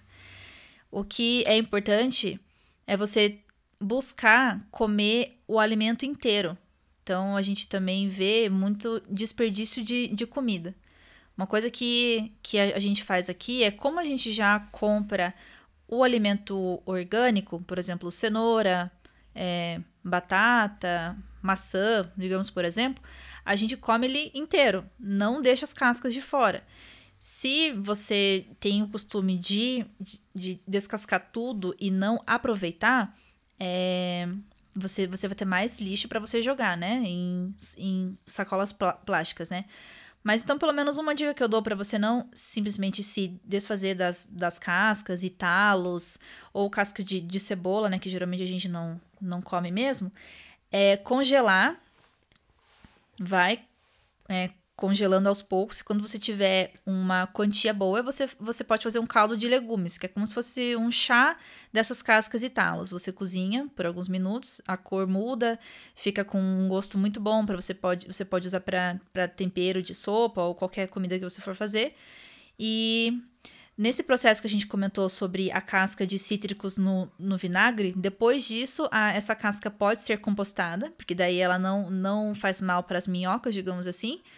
E, e daí e, e, a, e daí você também também é, por esse por ter feito esse chá das cascas dos vegetais, você também tem um pouco de vitaminas e nutrientes para fazer o, o caldo de legumes. É, o a Flávia falou um ponto bem importante, né? Isso de não jogar alimentos e cascas cítricas na compostagem é quando você tem minhoca. Esqueci de comentar isso, porque ó, ainda nesse primeiro momento sem passar por um processo, como por exemplo a Flávia falou, que vai tirar um pouco da acidez, ela vai acabar matando a minhoca que ajuda no processo de compostagem, né? É... E rapidamente, até eu acho que uma informação é um tema também bem, bem abrangente esse, que daria para aprofundar durante muito tempo, mas em 2018 a, a FAO, né, que é a Organização das Nações Unidas é, para Alimentação e Agricultura, eles levantaram que um, um terço, é 30%, um pouco menos de um terço, de todo o alimento produzido no planeta é desperdiçado, é, vai parar no lixo a cada ano. Então a gente está falando de aproximadamente algo em torno de 1,3 bilhões de toneladas de alimento. Assim, é muita coisa. Talvez fique até mais fácil pensar que um terço do que é feito, produzido no, no, no mundo inteiro, em um ano, vai para o lixo são N razões, né? Não é só porque você também não acaba comendo o alimento na sua totalidade, mas isso também contribui, né? É, desperdício de alimento como um todo e etc. Bom, falando, voltando sobre lixo, a Flávia falou sobre sacola de supermercado. E aí talvez você está pensando, ah, mas como é que eu vou jogar o meu lixo? O que eu vou fazer para né, é, eu, eu, reaproveito essa cola para jogar fora o lixo do banheiro, da cozinha. Então, como que a gente faz aqui em casa e o que o pessoal pode adaptar também para eles? Bom, no banheiro a gente usa, por enquanto, né? Porque eu tenho uma ideia, já falo qual, mas por enquanto a gente usa um saco de pão. Então a gente compra pão francês no, no mercado, que é aquele saco de, de papelão, e a gente joga ali o nosso papel. É, mas também, caso você tenha esse interesse, que é uma coisa que eu tenho interesse e pretendo fazer ainda esse ano aqui na nossa casa, é a instalação de um chuveirinho. Que o que você pode fazer é você faz o, o, xixi, né? Mulher, não sei, homem também, não sei como. Todo mundo faz? É, vai de cada um. Você faz o xixi, né? Daí você vai ter que sentar, né? Usa o, o chuveirinho para você lavar ali e seca com uma toalha. Porque também tem muita coisa por trás do papel higiênico, né? Para ele ser branco, para ele ter aquele cheiro que tentam vender que, que isso é bom, mas na verdade são químicos, né? Que entram ali em contato direto com a sua pele. E, e, e aqui em casa também a gente faz, né? A gente, né, depois de do número 2, tomamos banho. Então, nisso, né, também não não, não, não gera esse lixo do, do papel. Mas ainda assim a gente usa o rolo de, de papel higiênico. Ah, também é importante, né? Quando a gente compra, compra o maior que tem, né? De maiores rolos, né? Melhor ficar comprando de, de pouquinho em pouquinho, né? Compra essa quantidade maior, usa e é, descarta numa, num saco de pão. Aí a, a nossa o, o nosso lixo de, de, cozinha tem bem pouco, assim, é pouquíssimo mesmo que, que a gente tem do, do, do que não é do que não é, é, compostado, né? É quase nada, basicamente. Mas o que a gente tem aqui é bastante pelo de cachorro, então depois de varrer, a gente joga também num, num saco de pão. É, para quem não, não consegue ou não quer fazer a compostagem, pode ficar um pouco difícil porque o, o, o resíduo orgânico muitas vezes ele, ele é um pouco líquido, molhado, né? Então, com certeza ele vai rasgar o papel e, não vai, e você não vai conseguir é, jogar fora com o papel, né? Então, vou, talvez uma das, das opções seria a pessoa utilizar uma sacola, não sei. Ah, pois é, eu não sei, porque é, por mais que você separe o lixo orgânico do reciclável, você vai envolver esse lixo orgânico dentro de um saco plástico que vai ser jo jogado em algum lugar. Então, você não separou, né, realmente. Ele continua junto. Então, é importante primeiro pensar em reduzir o lixo de, de, de cozinha, que, por exemplo, o, o, que a gente faz aqui, já que não pode fazer a compostagem de, de comida temperada, por exemplo, o feijão, eu, a gente já sabe a quantia que a gente come. Então, para fazer o arroz, a gente usa um número X lá de, de medidas. Se sobrar feijão, se sobra alguma coisa, a gente congela. Também tem essa opção. Acredito que muitas pessoas, né, se não todas, tenham como é, congelar comida e evitar que ela estrague. Então, muitas pessoas acabam jogando a, comida fora porque estraga, por falta de, de cálculo, né? A pessoa não se, não se organizou ou não pensou que poderia é, congelar. E dá para congelar muita coisa: pão, bolo, comida é, temperada, claro que por, por menos tempo do que a comida não, não, não temperada, mas mesmo assim, falta, é, quem sabe, as pessoas se, se conscientizarem, não colocar o problema, ah, eu não tenho composteira. Talvez seja mais fácil você ver em casa o que você pode diminuir do, do seu lixo. É você mudar o teu hábito, né? Sim. É, o... o... Para quem é mais uma opção, né? Para tentar é, ajudar o pessoal. Existem projetos em Curitiba, tem o pessoal do Terraço Verde, mais uma vez citando eles, é, tem o pessoal do Compostar, se eu não me engano, que são projetos onde você pode levar o seu lixo orgânico, claro que dentro de algumas regrinhas aí, como por exemplo a gente acabou de falar, né? É, e eles vão fazer a compostagem para você. É, e se eu não me engano, não tem custo nenhum, você não paga por isso. E, e tem projeto, ou tem projetos como Compostar que é, eles deixam um balde na tua casa para você ir separando o lixo e eles recolhem esse lixo uma vez por semana é, e depois devolvem e deixam outro balde é, vazio. Né? Então, dá uma olhada se na tua cidade tem algum projeto parecido com esse tipo. É, eu imagino que nas grandes cidades você vai encontrar algo parecido, porque já é uma maneira de você conseguir é, reduzir o seu lixo, o seu resíduo orgânico, digamos assim. Né? Então, eu, eu acho importante também as pessoas fazerem pesquisas do impacto que o seu lixo traz para o meio ambiente. Porque algumas pessoas são mais sensíveis para esses assuntos ou não. E, quer dizer, e, e outras não. E, bom, as vantagens de você, de você compostar são muitas. Quando, assim, aqui em casa, né, como a gente tem direto na, na terra, a gente acaba é, tendo, então, uma terra fertilizada e não, e não fede e não é tóxica. diferente do, dos, dos lixões comum, né? Quando a pessoa tem a composteira doméstica, ela consegue ainda filtrar aquele chorume, que é aquele líquido, que não é tóxico também, pelo contrário, ele é um fertilizante que a pessoa pode vender, quem sabe, doar e usar na sua própria casa, né? Caso ela tenha um interesse, caso ela é, goste de, de plantas. Então, às vezes, eu, sinto que algumas pessoas querem ver a, a vantagem delas serem mais sustentáveis. E às vezes o, o que a gente está fazendo não é algo que, que a gente vai ver nos, nos próximos anos ou nem, nem vamos ver isso, isso acontecer. Vai da nossa conscientização e pelo simples fato de, de amar a terra, né? De, de amar e, e de querer cuidar e tentar exercer esse bem de alguma forma, sem visar, assim, né? De uma forma que você saia ganhando. Talvez você não, não saia ganhando nada, né? Eu, pelo menos com a nossa compostagem aqui ou com algum outro outra outra coisa, é, a gente não saia realmente ganhando. Posso ah, perder um, é, gastar, investir, digamos, um, um tempo a mais lavando a roupa de um jeito, sendo que, sei lá, se eu comprasse o produto da marca X, em uma lavagem, né, minhas manchas, os meus problemas da roupa teriam ido embora. Não, eu tô pensando além disso, pensando na água que vai descer pelo cano e vai entrar em contato com, com outra fonte, enfim. É pensar mais além, deixar de ser um pouco egoísta. Peguei pesada.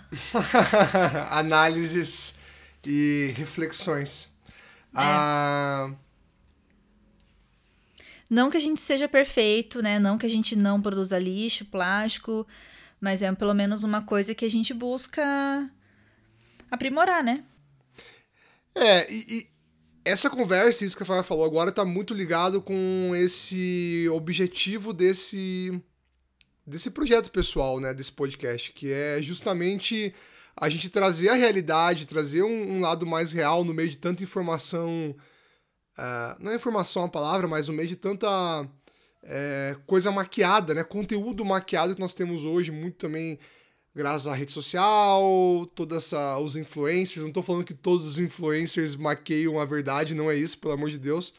Mas é trazer um pouco essa, essa verdade nua e crua, né? A gente, como a gente já falou, a gente também tá sempre tentando aprender mais e reduzir mais o nosso, o nosso impacto, é, buscar uma vida mais sustentável e saudável. Então, eu mesmo sou uma pessoa que, apesar de ter parado de, de comer qualquer alimento de produto animal, de ter parado de beber qualquer tipo de produto de bebida alcoólica, é, e isso né, tá mais ligado também com a minha saúde, etc.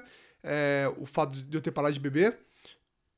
Mas, por exemplo, eu tenho um problema e com relação a produtos ligados com açúcar, né? E, e muito deles, por exemplo, que eu consumo, por exemplo, é, bolacha recheada, né? O biscoito que você preferir falar, vem em embalagens plásticas. E isso é uma coisa que eu já tenho feito um exercício e tenho pedido, inclusive, a ajuda da Flávia para me ajudar a me policiar, né? a, a reduzir é, esse, esse consumo de, desse, desse tipo de alimento, né? Tanto pela questão saúde, mas também pela questão do impacto né, que eu estou gerando. Uh... É, e tem, nossa, tem muitas dicas, né? Também sobre ah, a pessoa também é, usar um outro meio de transporte, né? O que, que a gente vê hoje nas ruas? Muitos carros e em cada carro uma pessoa, né? se, se as pessoas, por exemplo, tivessem como. Também tem outras questões, né? Segurança, etc, né? Mas aqui em Curitiba, se as pessoas usassem mais bicicleta, a gente tá vendo aí os. Ah, essas bicicletas. Não sei como se chama. Essas... Yellow. É. Esses... É, meios de transporte mais compartilhados, digamos assim, né? Isso. Ah. É, talvez, né? Usar. Uh, também muitas pessoas usando Uber, né? Sozinhas. Então elas deixaram de usar ônibus, que cabe sei lá quantas pessoas, para fazer o mesmo trajeto, às vezes por menos, por, por, um, por um preço menor, né? Então, é, acabam usando mais carros ainda. Então, a sustentabilidade está em tudo e algumas pessoas vão sentir mais facilidade em, em uma área que outra.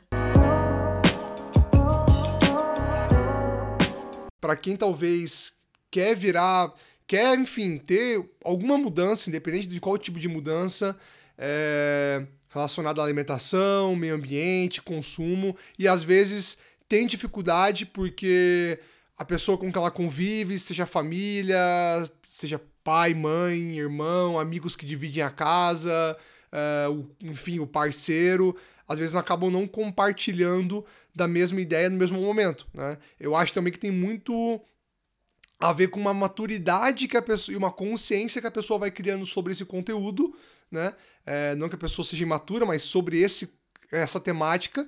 E é um processo que ela vai passando. Então, eu, eu tenho um exemplo, para mim, muito é, prático na minha vida, que eu acho que se aplica a, a qualquer outra área, né?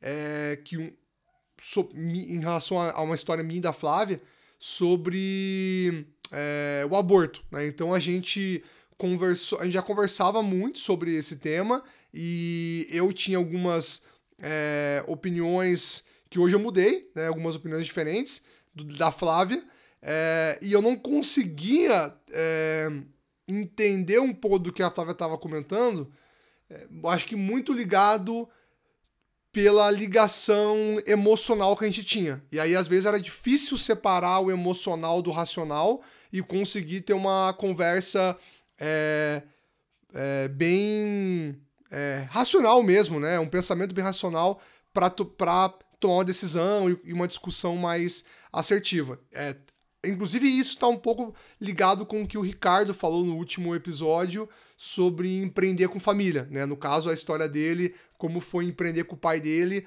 é, e, e, essa dificuldade, às vezes, você conseguir separar o emocional do racional.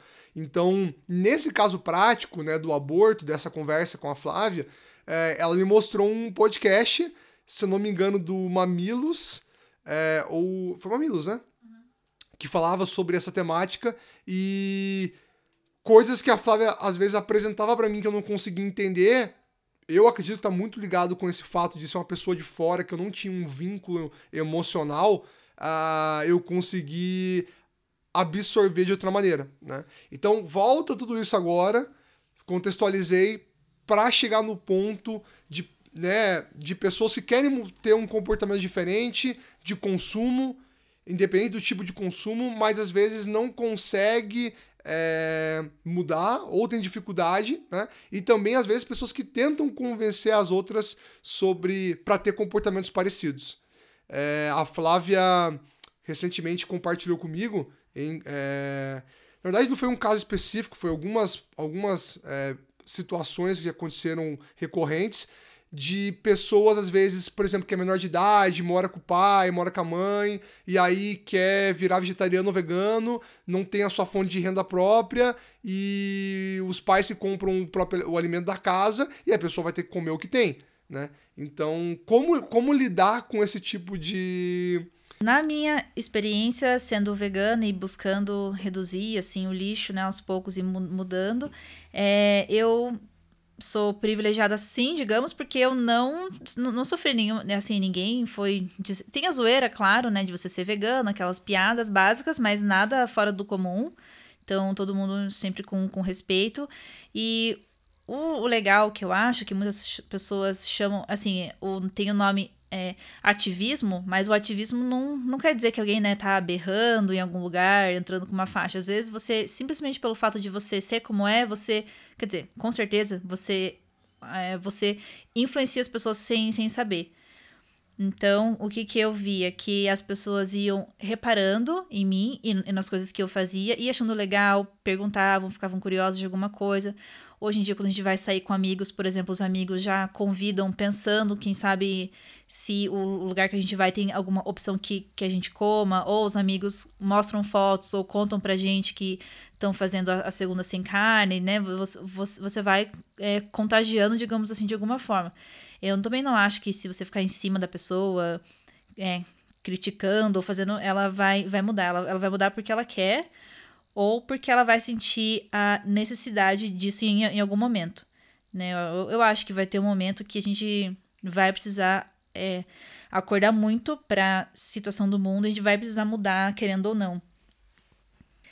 E sobre o adolescente ou sobre também a pessoa que quer mudar o estilo de vida e, e, e mora com alguém, namorado, é, esposa, sei lá.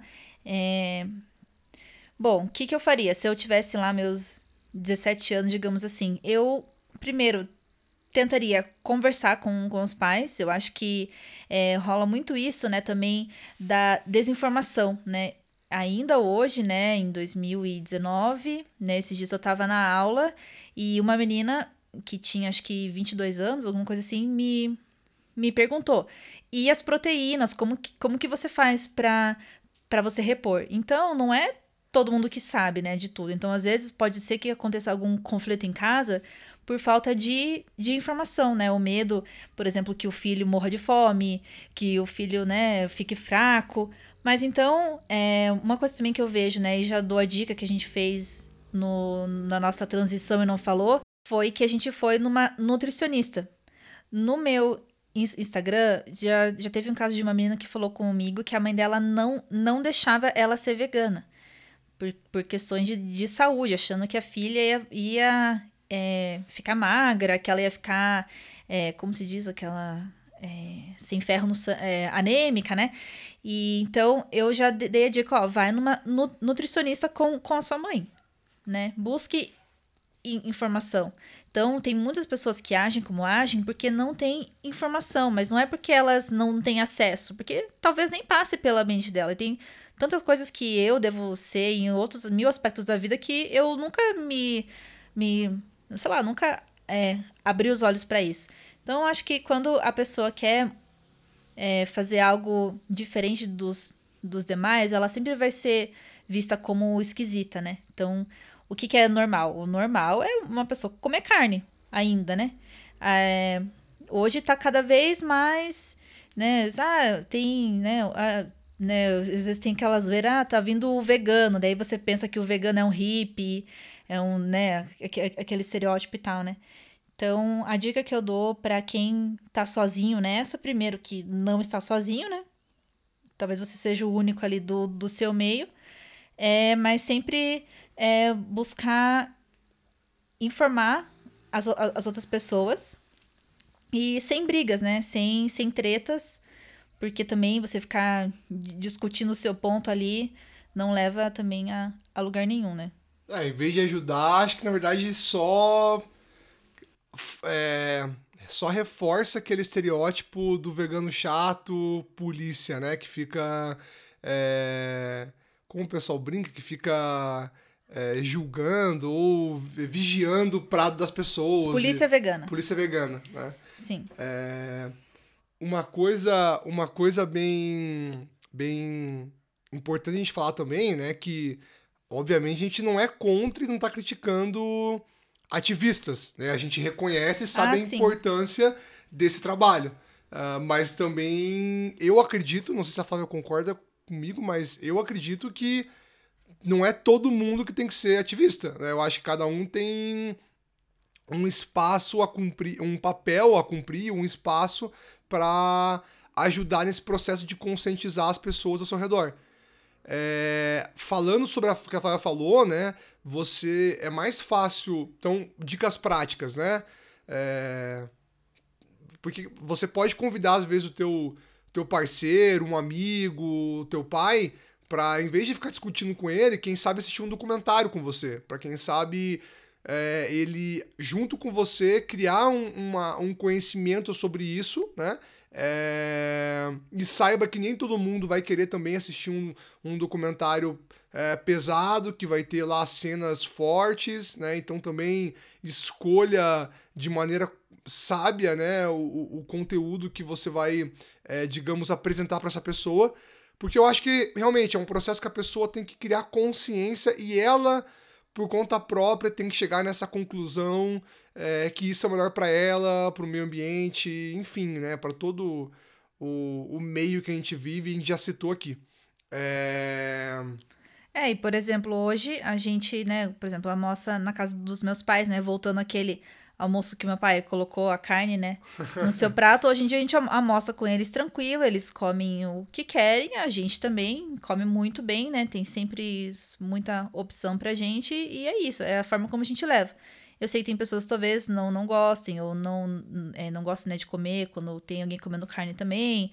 Né? Mas enfim, também é uma coisa que, que, vai, que vai de cada um. E coisas sobre a sustentabilidade também.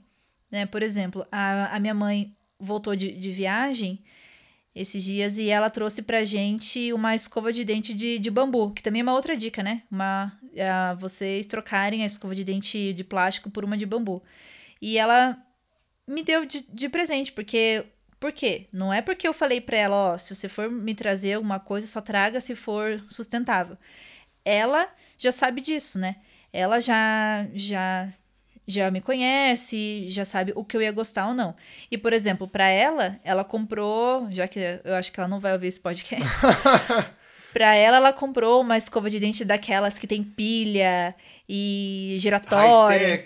É, e pronto, sabe? É, é a forma como ela, ela quer viver a vida dela. Talvez ela saiba, né, que seja melhor a pessoa é, usar uma escova de dente de bambu, mas ok, ela, né, foi, ela me conhece e foi assim. Então, eu acho que nessa nossa trajetória não, nunca aconteceu algo muito tenso ou uma treta, né? Mas eu sei que não é, não é com, com todo mundo isso, né? Não é todo mundo que tem essa, essa sorte de ter amigos que respeitam e, e familiares que até incentivam, porque eles reconhecem que isso é legal, que isso é bom, né? E eles veem que a gente tá bem, né? Que os nossos exames estão bons, né? E inclusive, né, você, né? É, o, o... Você falou sobre a questão de a gente talvez ser um pouco privilegiado, porque as pessoas ao nosso redor nos, aceitam muito bem isso, participa. Então, ontem mesmo eu fui em, é, num aniversário do, do, do meu concunhado, concunhado e tinha, por exemplo, eu era a única pessoa que não comia carne, e era um churrasco, e tinha, por exemplo, um hambúrguer é, vegano que eles compraram especificamente para mim. E eu acho que sim, tem muito a ver com o privilégio, com as pessoas serem conscientes e, e, e respeitarem a nossa decisão, mas eu também acho que tem uma parcela pelo fato da gente não ficar querendo empurrar isso nas pessoas, né? E a partir do momento que você deixa a pessoa vir atrás de você, né, não, não é isso, na verdade, a partir do momento que você deixa a pessoa é, observar você, e como você falou, quem sabe através dos seus, do, do, dos seus hábitos, do que você faz, do seu. Do, da prática do que você demonstra, né? Quem sabe aquilo desperte muito mais interesse do que só o que você fala para a pessoa, né? É, e é justamente esse interesse que a pessoa acaba vindo querer discutir, conversar, discutir no bom sentido, né? Conversar e entender mais é, e participar mais sobre isso. É, eu mesmo, é, falando do que a Flávia comentou, depois que eu parei de comer carne, em 2007, né, então já tem quase dois anos que a Flávia falou, eu nunca mais tive nenhum quadro uh, mais crítico ligado com a minha inflamação intestinal. É, eu estou muito bem, meus exames estão indo muito bem e eu tive uma, melhor, uma, uma melhora de saúde. É, não só com essa inflamação, mas como, como um todo, muito positiva por conta dessa mudança. E claro que isso, né, é um exemplo prático do que está acontecendo na minha vida, acaba despertando interesse e dando oportunidade, né, abrindo portas para conversar com as pessoas sobre isso. A parte financeira também é um tema bem é, mitológico ainda, assim, um tema bem polêmico, né? Então muita gente ainda acredita que ou pensa, né, que comer alimentos saudáveis, comer é, produtos orgânicos e, e, se alimentar de maneira vegana é mais caro, né? E a Flávia acho que tem um raciocínio bem legal e que ela sempre dá de dica pro pessoal sobre isso. É, porque se você for comprar os produtos industrializados veganos, aí você vai gastar bastante dinheiro, né? Se você for comprar queijo vegano, hambúrguer vegano, é, maionese, catupiry, sei lá, qualquer coisa que seja vegana, industrial, ela tende a ser um pouco mais cara do que a versão é, regular, né? Mas se você buscar em se alimentar, basicamente, por exemplo, de arroz, feijão, é, vegetais, saladas, enfim, sai muito mais barato e muito mais em conta do que você comer carne. Porque a carne ela é, ela é bem mais cara, né? Principalmente se você compra uma carne de. Não sei qualidade se é exatamente a palavra, né? Mas assim, carnes, é, cortes, né? Mais sofisticados, sei lá, digamos assim. Mais nobres, né? Mais, nobres, é. Também tem um, um preço alto. E também é que assim, se você. Como eu falei é, aquela hora, né? Às vezes eu sinto que muitas pessoas querem ter uma vantagem em parar de, de comer carne. Talvez não vai ser logo com o, o bolso, né? Por exemplo, se você. É, claro, se você fazer a sua própria comida, se você comprar a sua própria comida, se você não desperdiçar, acaba sendo mais, mais em, em conta, né? E também é, é, precisa também da pessoa ter uma é, organização financeira também, né? É, o, a comodidade, a gente também não, não comentou sobre isso, mas a comodidade, por exemplo, e às vezes a pessoa não, não consegue, né? Não é porque a pessoa é, faz isso proposital, digamos assim. Mas é, muita gente consome muito alimento só de delivery. Né? Então tem os iFoods da vida, Uber, Uber Eats, que agora facilitam né, é, a entrega de qualquer tipo de alimento e também alimentos veganos. Então, isso, uh, pensando em termos de meio ambiente, também é ruim, né? Porque uh, o alimento, normalmente, ele vem super embalado, até em demasia, mas a gente entende também pela questão de higiene, de, de digamos, segurança ali no transporte do alimento. Uh, e gera um monte de, de lixo, né? Plástico, papel, embalagem que não é necessário. Uh, então, cozinhar, como a Flávia falou, por exemplo, e não ficar todo dia, quem sabe, pedindo coisa delivery de comida, né? É, já é uma, uma questão de economia financeira e também de redução de lixo. É, e, e também assim, né? Por mais que seja gostoso, a comodidade é muito maior, ficar comprando produtos industrializados, que por mais que são veganos, como você já falou, não necessariamente quer dizer que são saudáveis, né?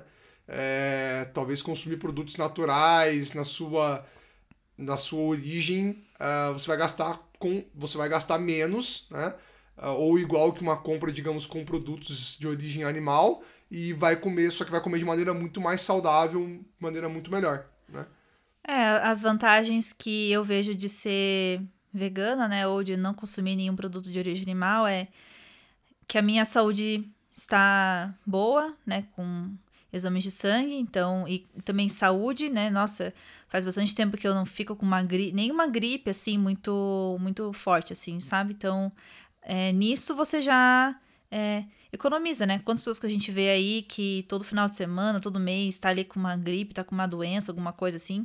Então, a nossa saúde, acho que tá, tá bem. A gente tem é, também uma coisa que eu sentia bastante quando comia mais carne, era de tá, ficar cheia, você fica estufado, você fica.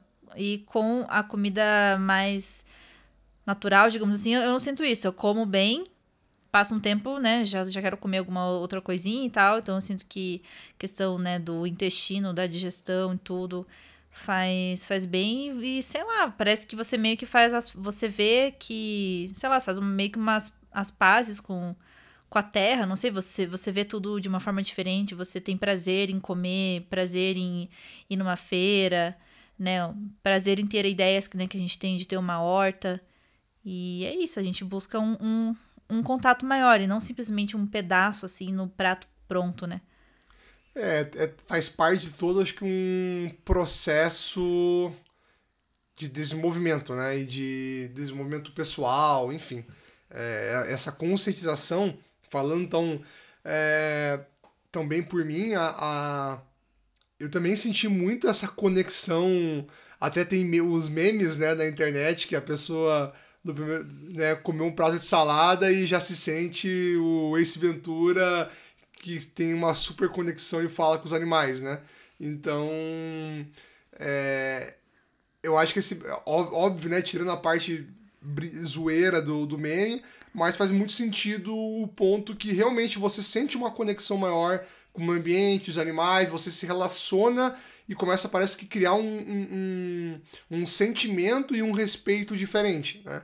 E, e para mim também, a parte de saúde hoje, claro que eu não sou nenhum atleta profissional, mas eu, eu a alimentação que eu tenho, mesmo né, sendo vegana, que para muita gente ainda é um tabu também com relação a desempenho de esporte, performance, etc. Eu consigo né, levar muito bem, consigo consumir os nutrientes que eu preciso. É claro, como a Flávia falou, ir no nutricionista, né, se, se possível, ajuda muito. É...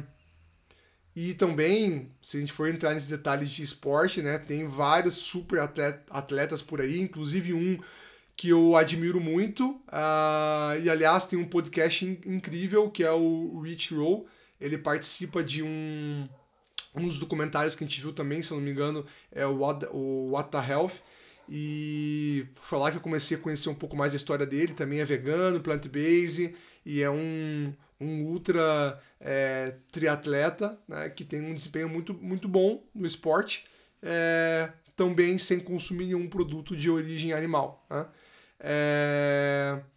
Bom, eu fiz um pequeno resumo das dicas que a gente deu para facilitar para você, tá? Então, é... coisas que a gente falou, né? Agora, diminua o consumo de copos plásticos, né? Então você pode substituir o teu copo plástico por uma garrafa. Uh, diminua o consumo de plástico né, como um todo, de maneira geral. É, faça compras em uma feira local, então consuma produtos é, de um agricultor, de um produtor, de um comerciante local próximo da onde você mora, você trabalha, da sua rotina de vida. Quando você for para uma feira, para o mercado, para o granel, tente levar sua, suas embalagens, então tanto a sua eco bag para recusar a sacola plástica, quanto você levar um pote de vidro ou um pote de sorvete, como a Flávia deu de dica, para você comprar o seu alimento. Né? É, tem a política dos 5 R's para você pensar no seu consumo, que quais são mesmo, Flávio, os 5 R's? É, repensar, reduzir, reaproveitar, reciclar e recusar. Legal, então fica aí esse essa fórmula, talvez, enfim, fica essa linha de pensamento para você refletir toda vez que você for consumir algum produto e ver se faz sentido realmente isso que você está tá comprando, consumindo. Né? A gente falou também sobre consumir alimentos na, su na sua totalidade e o, todo o desperdício que existe de alimento hoje no mundo como um todo. a fazer compostagem, se você não pode fazer projetos que você talvez tenha na sua cidade, né? Eu citei dois aqui que funcionam em Curitiba, uh, o Terraço Verde e o Compostar. E eu acho que a grande dica, né, para toda essa conversa é você buscar conhecimento e você sempre continuar buscando novos conhecimentos é, para você aprender mais sobre isso, cada vez se conscientizar mais e conseguir é, e conseguir apoiar essa tua decisão, né? É, e uma coisa bem importante nesse processo de mudança que você está passando é você entender e respeitar o que funciona melhor para você nesse momento. Então, é, a gente citou alguns casos aqui do que aconteceu com a gente durante esse processo no início. Você também entender que você está criando um, um novo hábito, né? Que você está fazendo uma mudança, às vezes, para muita gente de uma vida inteira. Né? Então imagine, por exemplo, talvez o teu pai, ou talvez você mesmo, 20, que tem 40, 50, 60 anos, ah, passou a vida inteira ouvindo que se você que leite faz bem para os ossos e mudar tudo tudo isso de uma vez só às vezes vai ser muito drástico e às vezes é um, é um processo que você tem que respeitar e, e e buscar se autoconhecer, né? Testar, ver o que funciona para você e etc. Quer falar suas últimas palavras nesse episódio, Flávia? Sim, para dar duas dicas também. É, para primeiro, se você é de não ser a pessoa que desmotiva a outra, né? Falando, nossa, mas se você. Mas você é só uma pessoa, você é a única pessoa que tá fazendo isso, você com certeza não é a única. É, então, Quer dizer, aquela pessoa não é a única, então nunca diga isso para alguém caso ela queira parar de comer carne ou parar de fazer isso ou aquilo. Não é... seja o chato, né? Que... Não seja isso. E se, e se você é essa pessoa que em qualquer tópico aqui você se identificou, já faz ou, ou quer fazer, não desanime. É, a gente precisa que essas pessoas continuem fazendo e continuem é, incentivando o, é, outras pessoas, porque, como dizem, né, é um trabalho de, de formiguinha mesmo, mas formiguinha faz muita coisa, a gente que não vê, né? E então é isso, não desistam e assim, a gente está aqui também para tirar outras dúvidas pelo, pelo Instagram. E também no Instagram você encontra também várias pessoas que dão dicas, que dão receitas que também estão preocupadas. E você descobre que não é o único, que você não é o, o esquisito que. bicho grilo. é, é. Eu sempre falo isso no final dos episódios, essa conversa não termina aqui ela continua em outros meios. Então você pode seguir mais uma vez a Flávia no arroba É, eu também posso interagir com você através do Instagram. Você pode seguir o meu Instagram pessoal, a, o Gabriel Lisboa. O Gabriel Lisboa, um L só, não tem os dois L's. E você também pode mandar um e-mail para mim, né? Então você pode mandar um e-mail para o Gabriel, desculpa, gabriel arroba ogabriel.com.br e a gente continua essa conversa é, em outros meios. Conta com a gente, conta com outras pessoas. Você pode ser. A Flávia já falou isso, mas faz muito sentido, por isso que eu tô repetindo. Você pode ser o único no meio que você vive, com as pessoas que você convive, mas é, não se deixe desanimar. Saiba que existe muita gente aí na internet que pode te apoiar e que você pode seguir para se motivar e aprender coisa nova. Né? E, pro, e para quem gosta às vezes de ser o chato, né? E, e ficar. É, Provocando. Des...